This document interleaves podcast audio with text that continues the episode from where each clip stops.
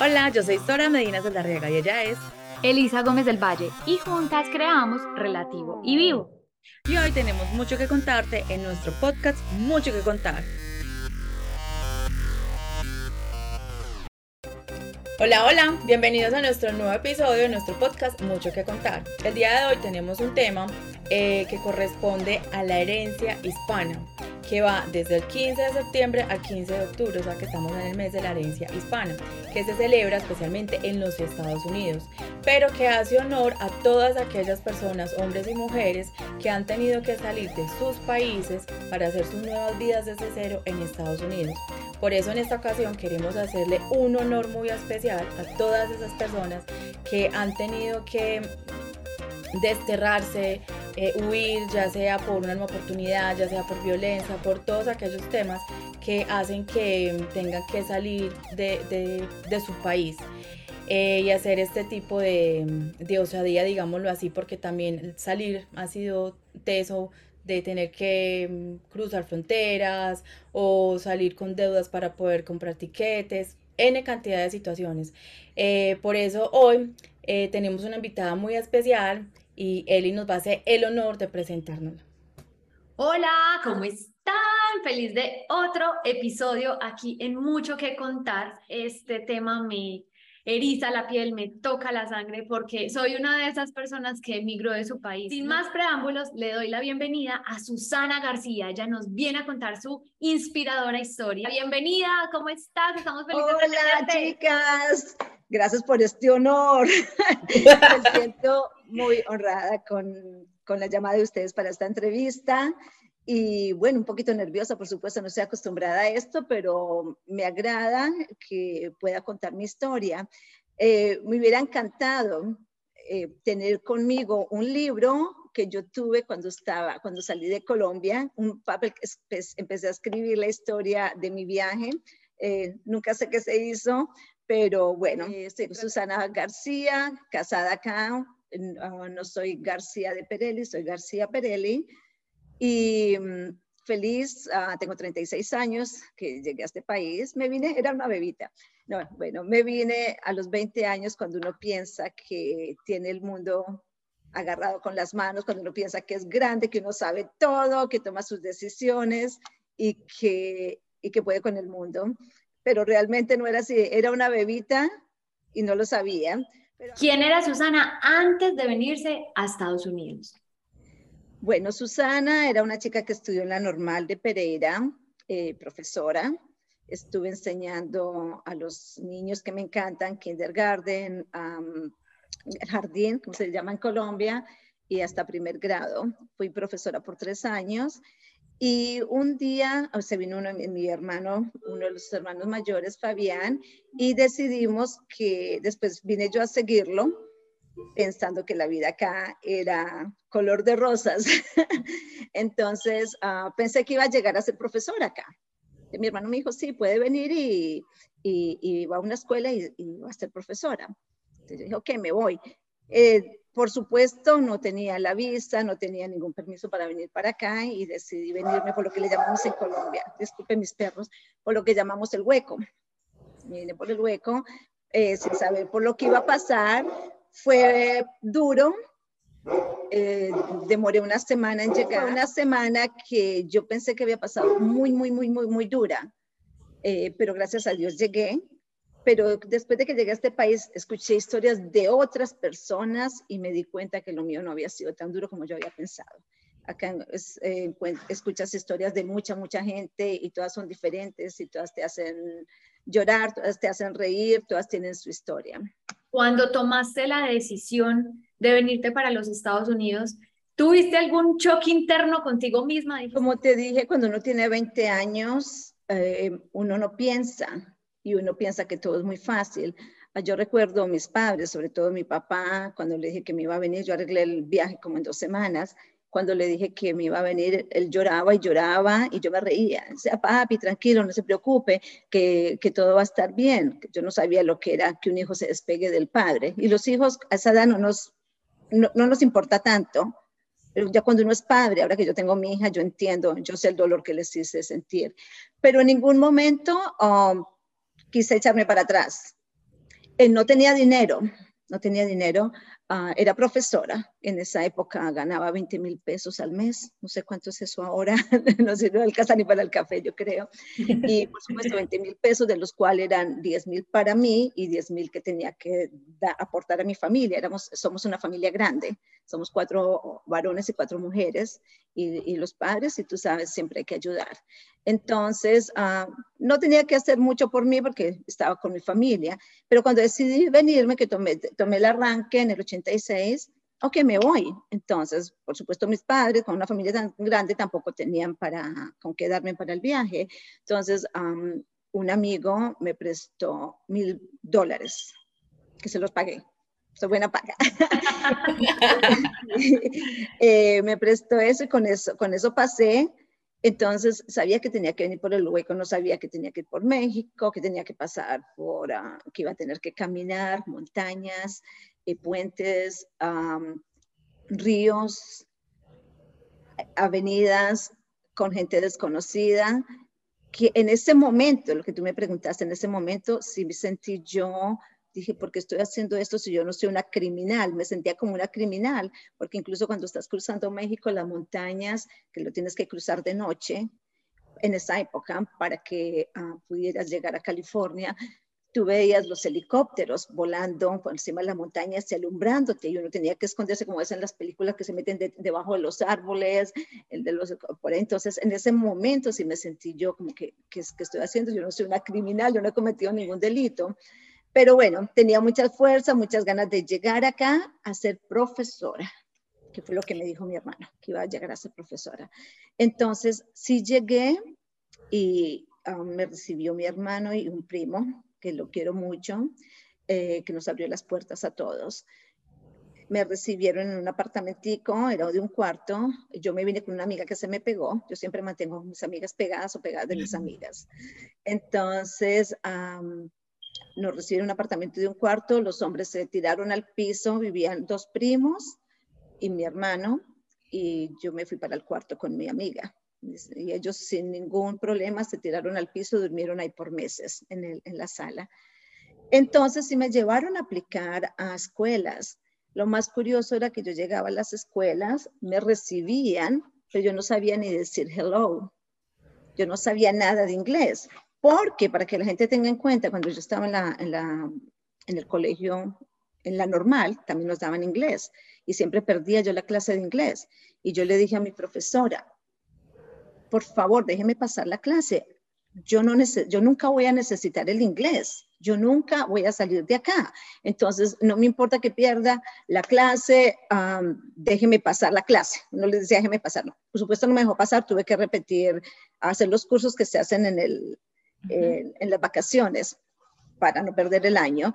Y viste que uno nunca puede decir, nunca haré esto porque no demoré ni dos años para estar acá y llegar a una escuela que ahora me da vergüenza. Yo dije, como fui allá, me presenté con la directora de la escuela, le dije que yo era profesora en Colombia, le llevaba mis grados, pero yo no sabía ni hablar ni decir hola. Entonces ella me dijo, veo tu diploma, veo todo, pero tienes que ir a estudiar inglés.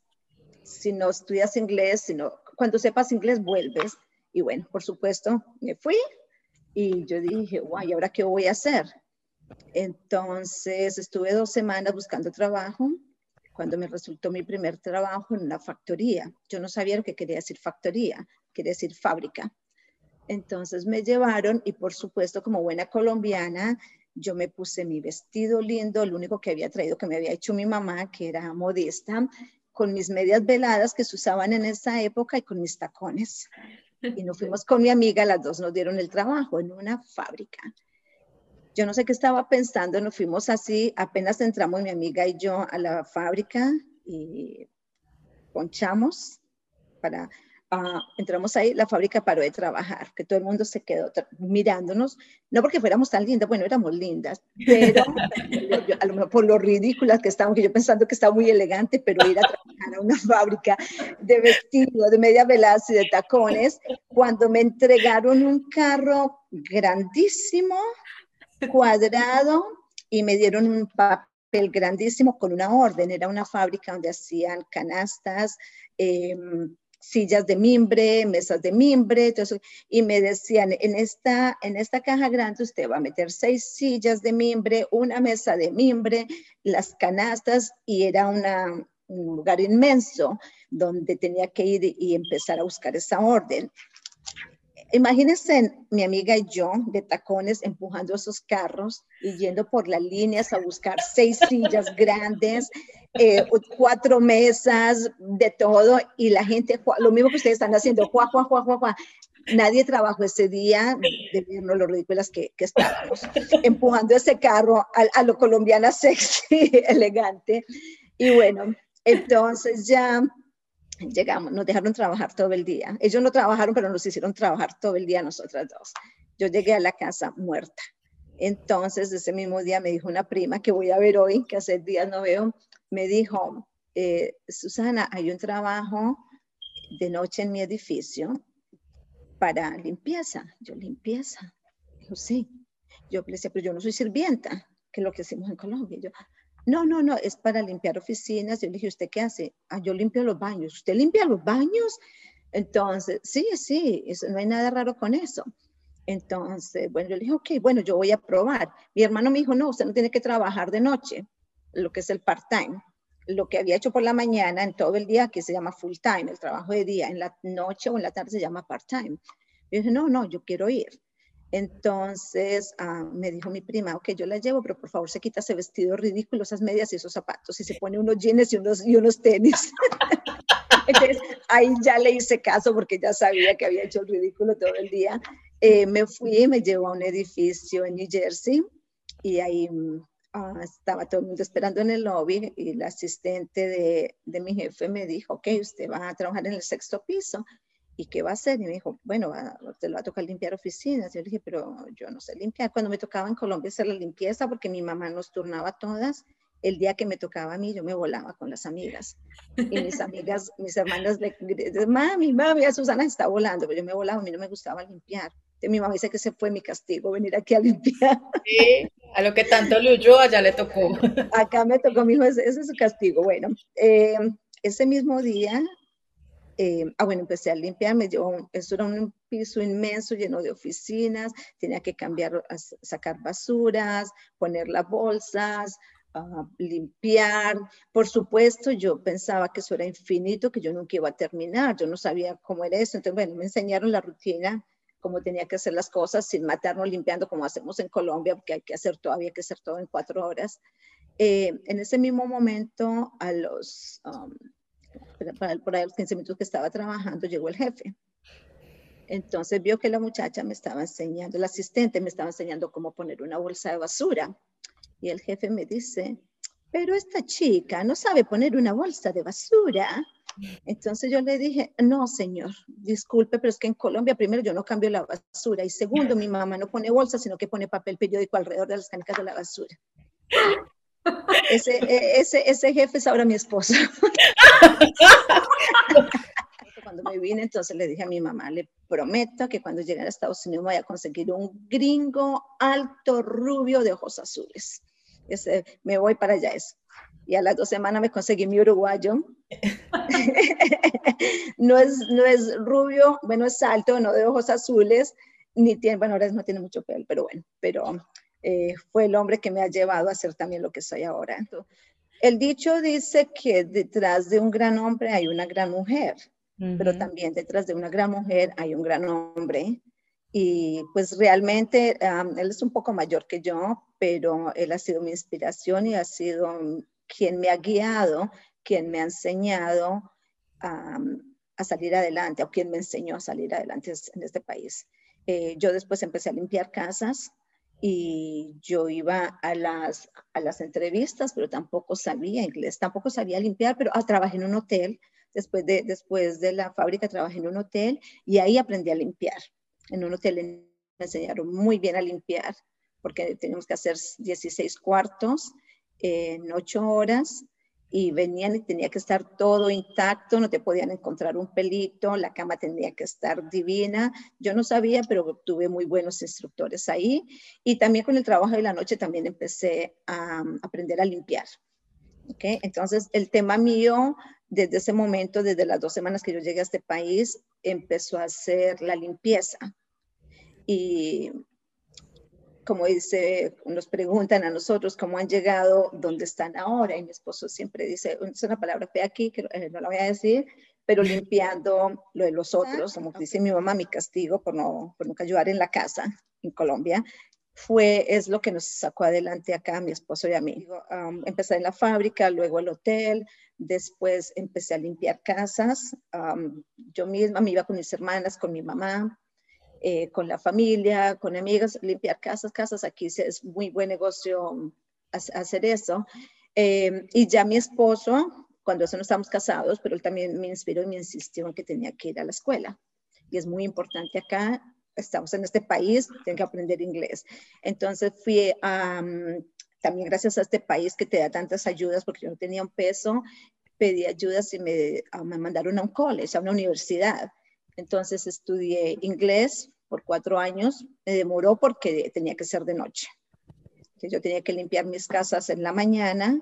También trabajé en una, en una dentistería entonces yo hacía casas hasta las 4 de la tarde, iba, me cambiaba, eh, trabajaba, no creo que hasta las 3, iba a la oficina del odontólogo eh, y trabajaba ahí hasta las 6.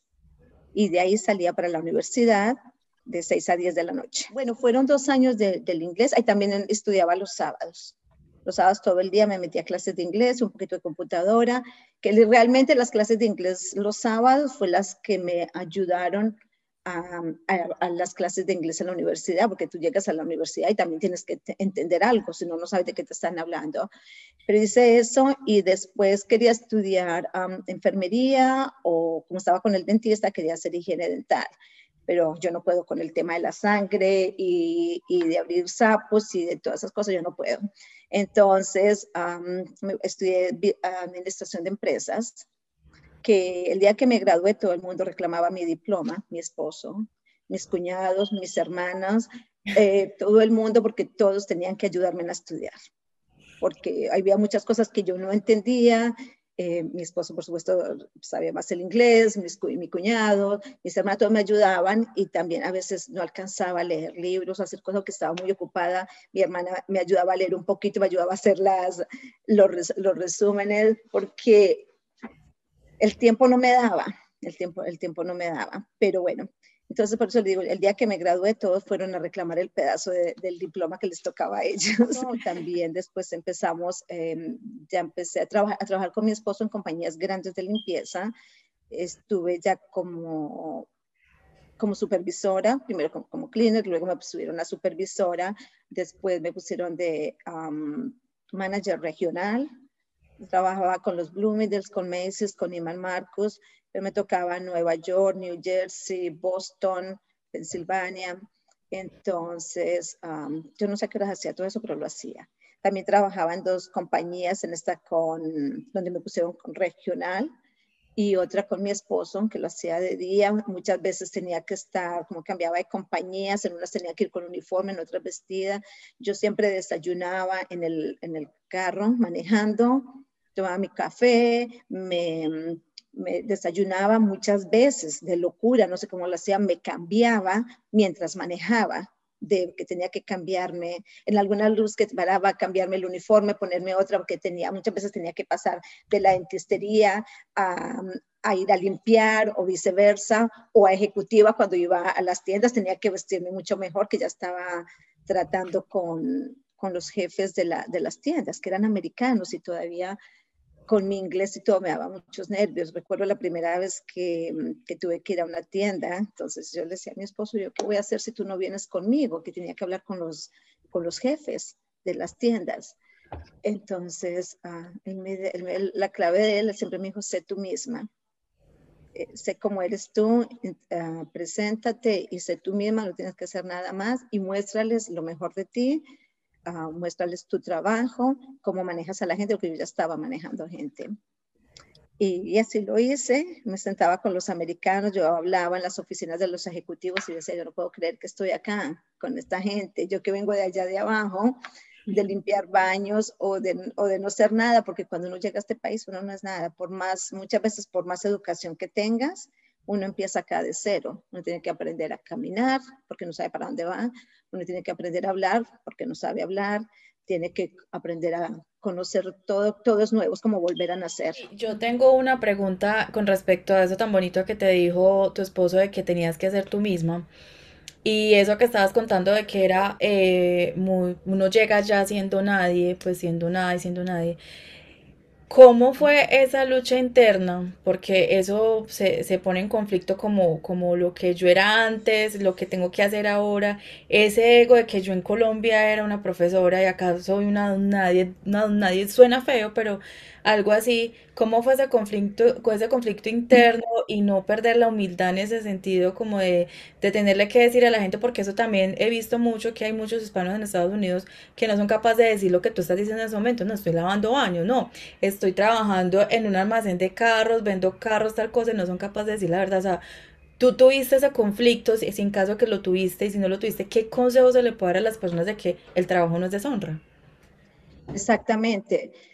Bueno, cuando yo empecé a limpiando las oficinas y yo veía el gringo rubio de ojos azules que yo quería y yo tenía que ir a limpiar al lado de, esa persona, sacar la basura, porque muchos trabajaban de tarde. Yo iba a sacar la basura y, y, yo me tapaba la cara, yo hacía como así, como para que no me vieran. Yo, ay, qué vergüenza, me están viendo limpiar. Gente que no me conocía, pero ese ego que uno trae de Colombia Ah, ay, no, entonces, ¿cómo así? Susana se fue de sirvienta para, para Estados Unidos, Susana se fue a limpiar. Y para mí sí fue duro, porque como le digo yo en mi casa, yo no limpiaba, así me sentía um, un poco baja, yo decía, qué vergüenza yo limpiando. Pero um, entonces también yo le decía, cuando empezamos ya a hablar con el que es ahora mi esposo, a salir, y yo le decía, no, a mí me da pena los americanos que me vean limpiando y me dice mi esposo, y siempre lo ha dicho, eh, acá los, a veces los hispanos o la gente que limpiamos, él decía, nosotros somos invisibles para los otros, para los americanos, para los que están ahí. Él dice, la gente de limpieza es invisible. Tú ves en las películas o, o en la realidad, cuando vas a una oficina, toda la gente está hablando, pasa el de la limpieza, nadie lo mira. Ahora de pronto saludan un poquito, pero entonces yo siempre dije, ok, soy invisible. Yo estoy ahí pasando, sacando la basura, limpiando, y ellos están en su mundo trabajando. Ninguno nunca me preguntó, hola, ¿cómo estás? ¿Cómo te llamas? ¿Cuántos años tienes? ¿Qué estás haciendo acá? No. Así me uno, una vez que me senté que estaba cansada, era el, el security, ¿cómo le llaman? Um, ¿cómo le llaman? La persona que, que cuidaba el edificio. Me vio sentada y me dijo, oh, ya sabía que yo era, tú eres colombiana. Entonces yo le dije, sí, soy colombiana, 100%. Eh, ¿tú, tienes, ¿Tú tener marihuana?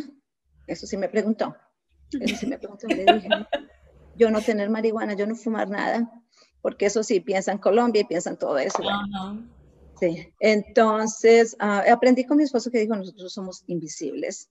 Entonces ya, y empecé a ver que no era ninguna deshonra limpiar, que recibías tus cheques cuando eso ganábamos 3.25, 3.15 la hora. Si tú quieres salir adelante en este país, tú puedes salir. El que quiera salir, puede salir adelante. El que no quiere salir adelante, no sale adelante.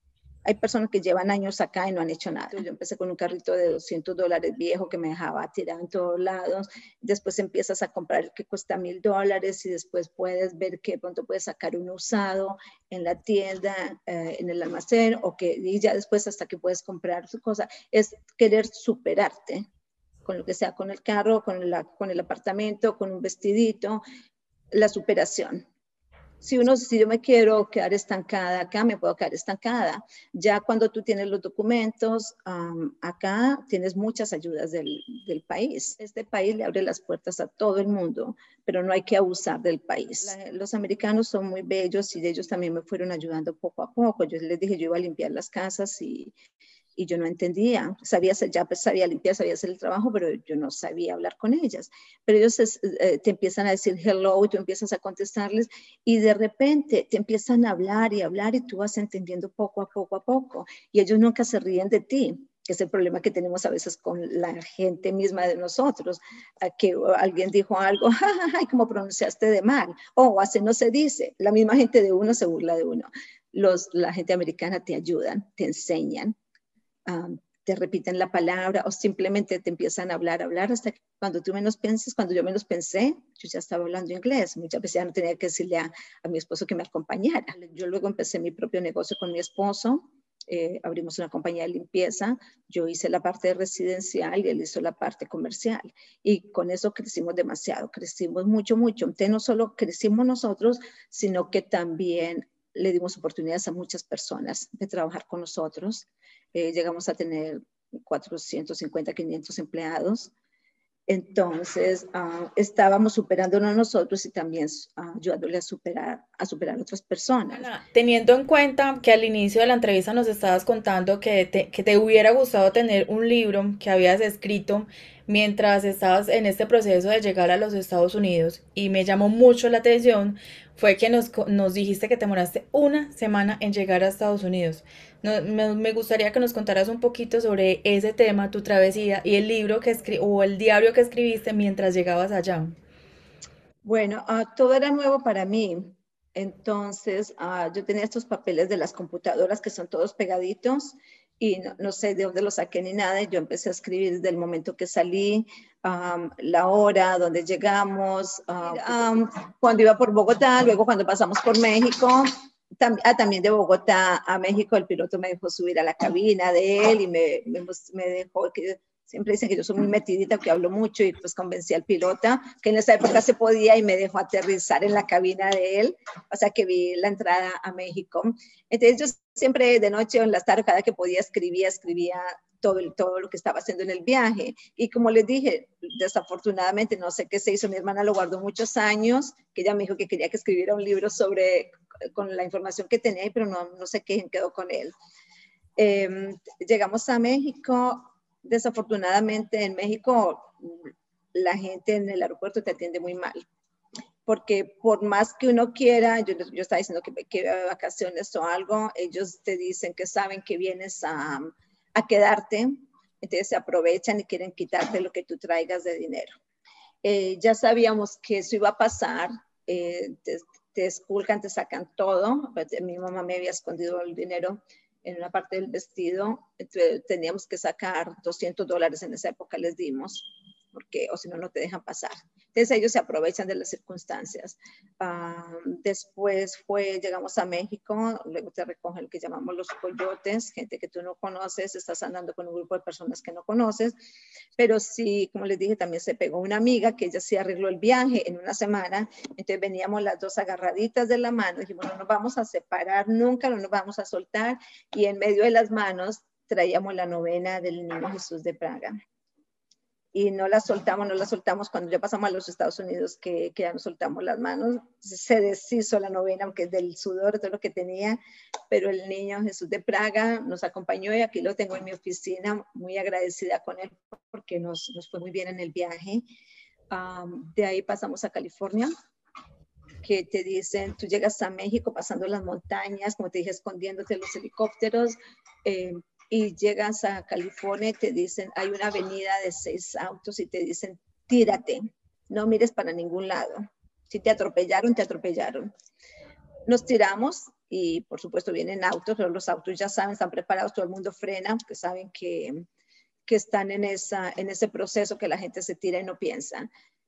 Uh, después de California nos, nos uh, escondieron en una escuela debajo de unos pupitres hasta que venía alguien a, recogernos. Nos llevaron a una casa en California, recuerdo una señora muy grosera, pero nos abrió las puertas a todos. Por supuesto, ya le pagan algo, ponía a las mujeres en un lado, los hombres en otro, se, se sientan acá, no pueden usar el baño, no van a comer nada, no pueden hablar con nadie. Bueno, ahí amanecimos así quietos toda la noche. Uh, al siguiente día nos recogía un americano un señor americano en un automóvil. Entonces agarraba por grupos y eh, te tiraban en el piso de atrás del auto. Pero tuviste que el piso atrás tiene como en el medio donde pone la gente los pies y a mí me pusieron debajo. Y yo era muy flaquita, era. Y muy en esa época era muy flaquita y me empezaron a poner gente encima, encima, yo me estaba asfixiando y yo empecé a gritar, me estoy asfixiando, me estoy asfixiando, me sacan de acá, no, que tiene que quedarse callada, que si no va a venir migración, yo le dije, pues no, porque me agarre migración, pues yo no voy a morir aquí asfixiada. Entonces, bueno, al fin me sacaron y me pusieron, me pusieron encima de los otros. luego a mi amiga, que también vino mi hermano así, los metían en la parte de atrás del auto, llamamos el portamaletas, todavía se les llama así, ¿no? Atrás que no podían respirar, no podían, metían gente ahí como, como bultos de papa, lo que fuera. Y me iban a, y entonces, y a mí, a mí, la amiga que venía conmigo era rubia, en esa época, yo ahora soy rubia de, de farmacia, pero bueno, en esa, en esa época tenía el pelo negro, entonces me iban a meter atrás y, y mi amiga dijo, yo no voy adelante, y yo dije, yo no voy atrás. Entonces me montaron adelante con el gringo, y el, gringo me dijo, oh, vamos a pasar la frontera, tú te vas a, mm, Ah, no, no, si nos paran, tú no vas a hablar nada. Yo así que tú eres mi esposa, me pasó un peine, me imagino que estaba despeinada, me pasó un peine y bueno, el peine me dijo, no, no hable nada cuando pasemos por inmigración, cuando pasemos la frontera. Yo iba en el auto calladita, entonces al que me dijo a ti, como él me dijo, a, ti te acompaña un ángel, me dijo. Yo le dije, sí, ¿por qué? Me dijo, porque ya pasamos la frontera y no, no estaban parando. Entonces no, no, no pararon. Eh, de ahí nos llevó, bueno, nos tocó, no recuerdo dónde nos llevó, pero luego nos ah, tocó caminar hasta otra casa en California. Eh, una señora muy linda, muy amable, nos dijo que siguiéramos. Eh, yo solo recuerdo que yo entré y ya me desmayé. Me desmayé porque se ve que estaba deshidratada, estaba con hambre, estaba hecho, yo, yo recuerdo que entré a la casa y me desmayé cuando ya recuerdo que me despertaron en, sentada en un living, en una, en una, silla, y me dieron mi comida, que es la que adoro más ahora, el Kentucky Fried Chicken. Nunca había probado ese pollo y tenía, estaba tan hambrienta que me supo a gloria y todavía lo amo. Y ahí se los presento, mi uruguayo, mi gringo rubio, alto de ojos azules, quedó en otro cuento, pero, pero me fue muy bien con él, gracias a Dios, muy, gracias a Dios. muy agradecida, muy afortunada lo mejor que me ha pasado en la vida. Y todo, no es Todo lo hicimos juntos. ¿Cómo llegó a los Estados Unidos y por qué? No, no me decía ninguna. Yo vine por la puerta ancha, como decimos nosotros. Ella vino de la manera difícil. Pero no, a los 16 años eh, tuve la suerte de ganarme una beca para venir a Estados Unidos. Y me vine a Estados Unidos, estuve en Michigan, eh, eh, conocí mucha gente y después de un año volví a mi país. Intenté en mi país, trabajé en varios lugares, me fue bastante bien, pero no era lo que yo necesitaba. O sea, siempre pensando en mis hijas, darle un porvenir mejor a mis hijas. Y como podía viajar con visa americana, tenía visa americana, a los 30 años más o menos me vine a vivir a este país. Llegué a Florida, eh, intenté acá en la Florida, vi que no era realmente lo que yo estaba buscando y me fui a, a Nueva York. En ese momento no tenía familia aquí. Y en Nueva York estaba mi tía con mis primos. Entonces me fui para allá. Es muy importante cuando uno viene a este país tener a alguien que lo reciba. Me, me recibieron, me dieron un cuarto y ahí es donde pude empezar a, a ver qué es lo que iba a hacer. Yo estaba calificado para muchas cosas, pero no para lo que vine a hacer acá. Y empecé limpiando, no ninguna deshonra, siempre lo he dicho, limpiaba baños, limpiaba oficinas, y ahí fui aprendiendo cómo era el sistema de la limpieza. Tuve la suerte, conocí gente que se fijaron en mí.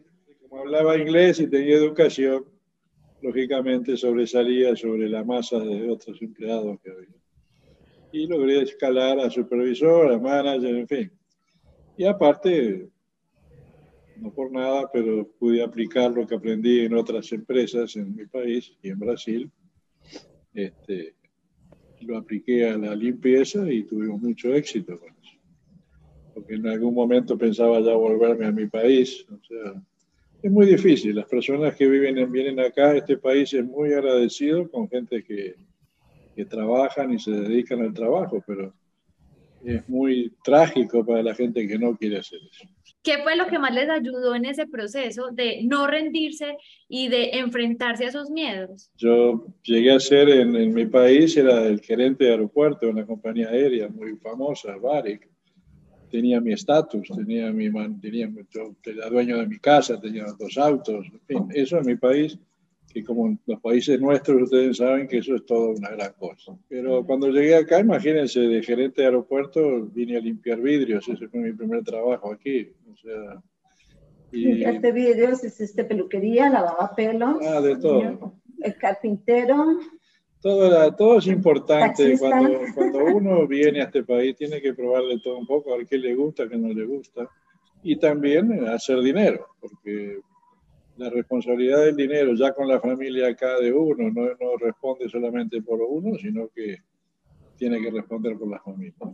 Yo digo que puedo resumir todo lo que hemos hablado también sobre el proceso, lo importante de vivir ese proceso, porque a veces queremos llegar de un punto A a un punto B muy rápido y no queremos vivir el proceso, cuando realmente ese proceso difícil es el que lo fortalece a uno para lograr esa, ese plan B.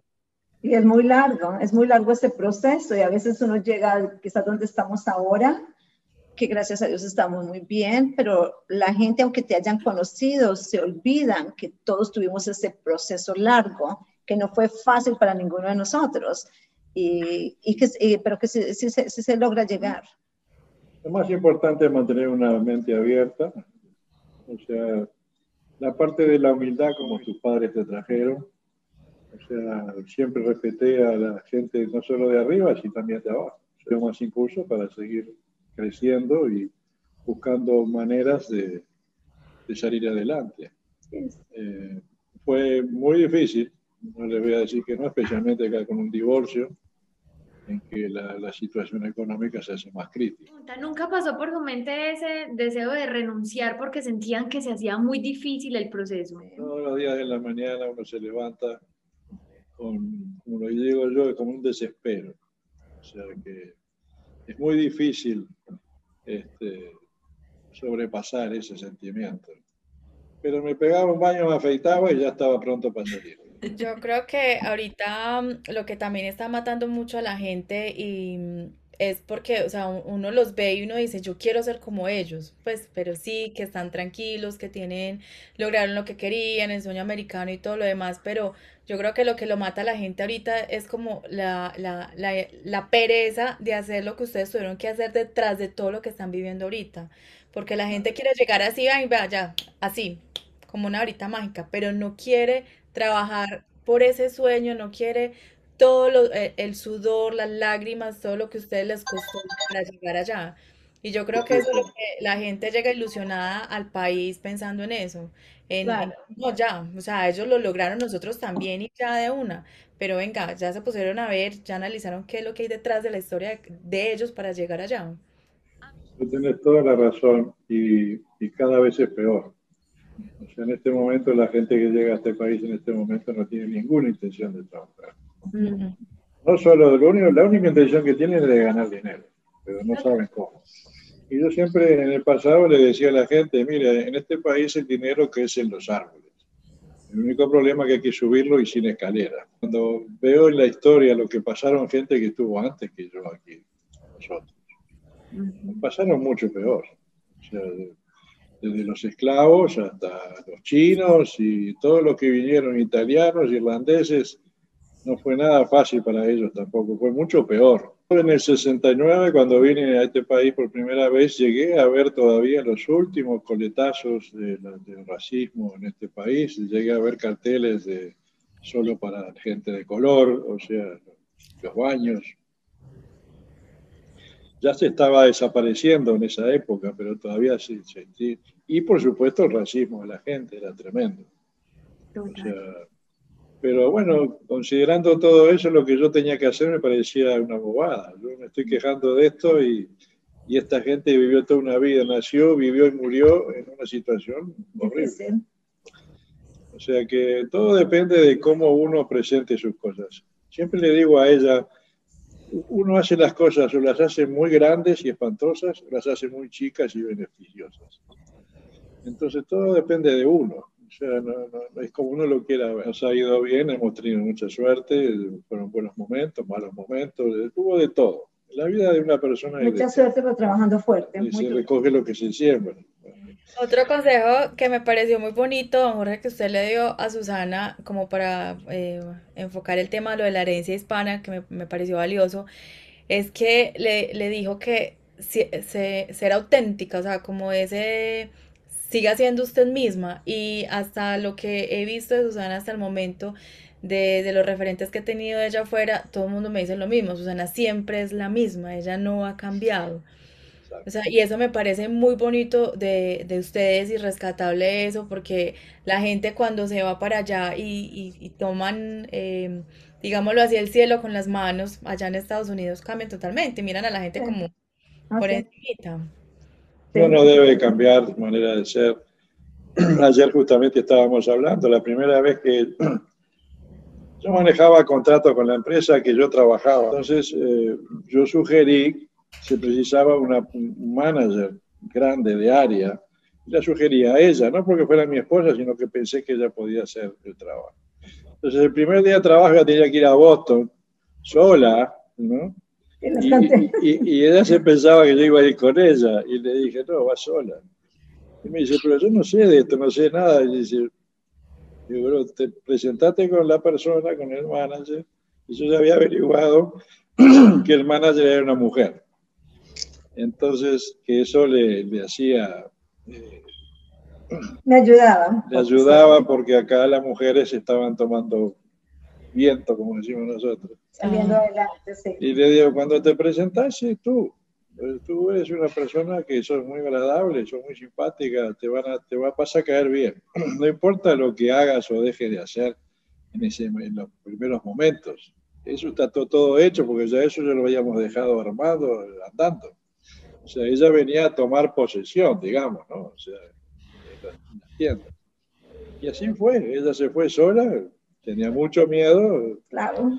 Y cuando llegó se presentó y la mujer quedó encantada. Dice, no se, no se conocía una mujer manager de limpieza en ese momento, ¿no? O sea, y latina. Y latina, o sea, quedaron encantados. Y había varias que eran en varias tiendas, en diferentes lugares, y había mujeres tiene que venir a sacrificarse y empezar y aprender, tiene que aprender y hay que aprender muchas cosas, hay que aprender idioma, primero que nada. Claro que tuviste sacrificar, después de que yo estaba en Bloomingdale, por supuesto que en embarazo, gracias a Dios, mi mamá se vino a vivir con nosotros, que por ahí está, pero yo tuvimos una bebé y a las dos semanas de tener a la bebé, Leandra, que ahora tiene 24 años, a las dos semanas tuve que volver a trabajar yo salía a la casa a las 3 de la mañana, que tenía que estar en Boston a las, a las 6 o algo, o en New Jersey, donde fuera, y Jorge salía también a las 6, 7 de la mañana a trabajar, y volvíamos a la casa a las 11 de la noche.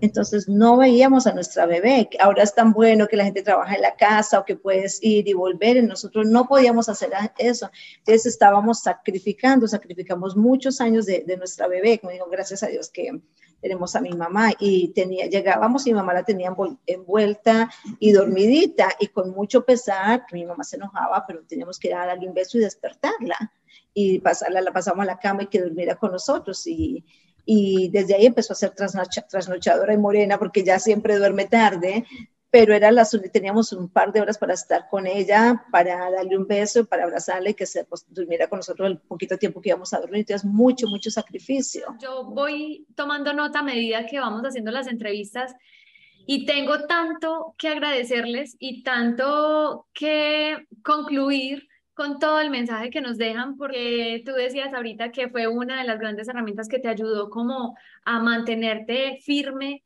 que tenías, por ejemplo, cuando estabas pasando la frontera, la, eh, la estampita, y siempre mantener de playa, claro, sí. Y yo siempre recalco esto, independientemente de la religión que tengan las personas que nos escuchen, no tiene que ser católica, cristiana. Hay que creer en alguien. Exactamente, siempre hay alguien más grande que nosotros. Y la fe por increíble que parezca, siempre es esa herramienta que nos lleva como a no decaer o a salir de esos momentos difíciles.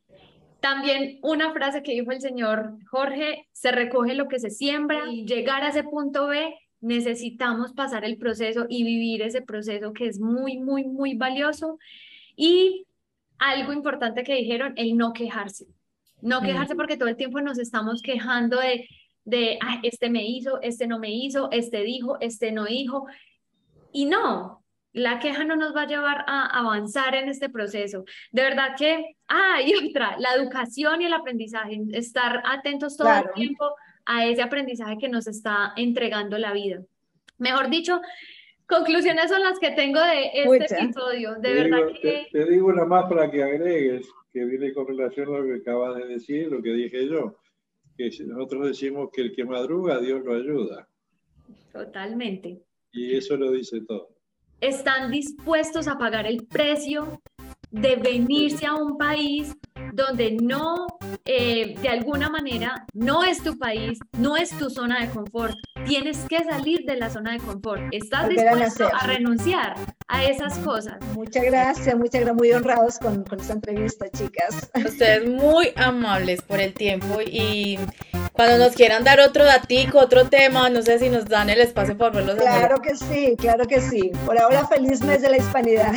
Muchas gracias, feliz mes de la hispanidad para todos a los que nos siguen. Esto es todo por hoy. Muchas gracias por escucharnos. Dentro de ocho días tendremos otro tema, otro episodio. Recuerden seguirnos en nuestras redes sociales, arroba mucho que contar podcast y en nuestra comunidad, arroba relativo y vivo. Somos Sora y Eli. Gracias por escucharnos. ¡Chao! ¡Chao!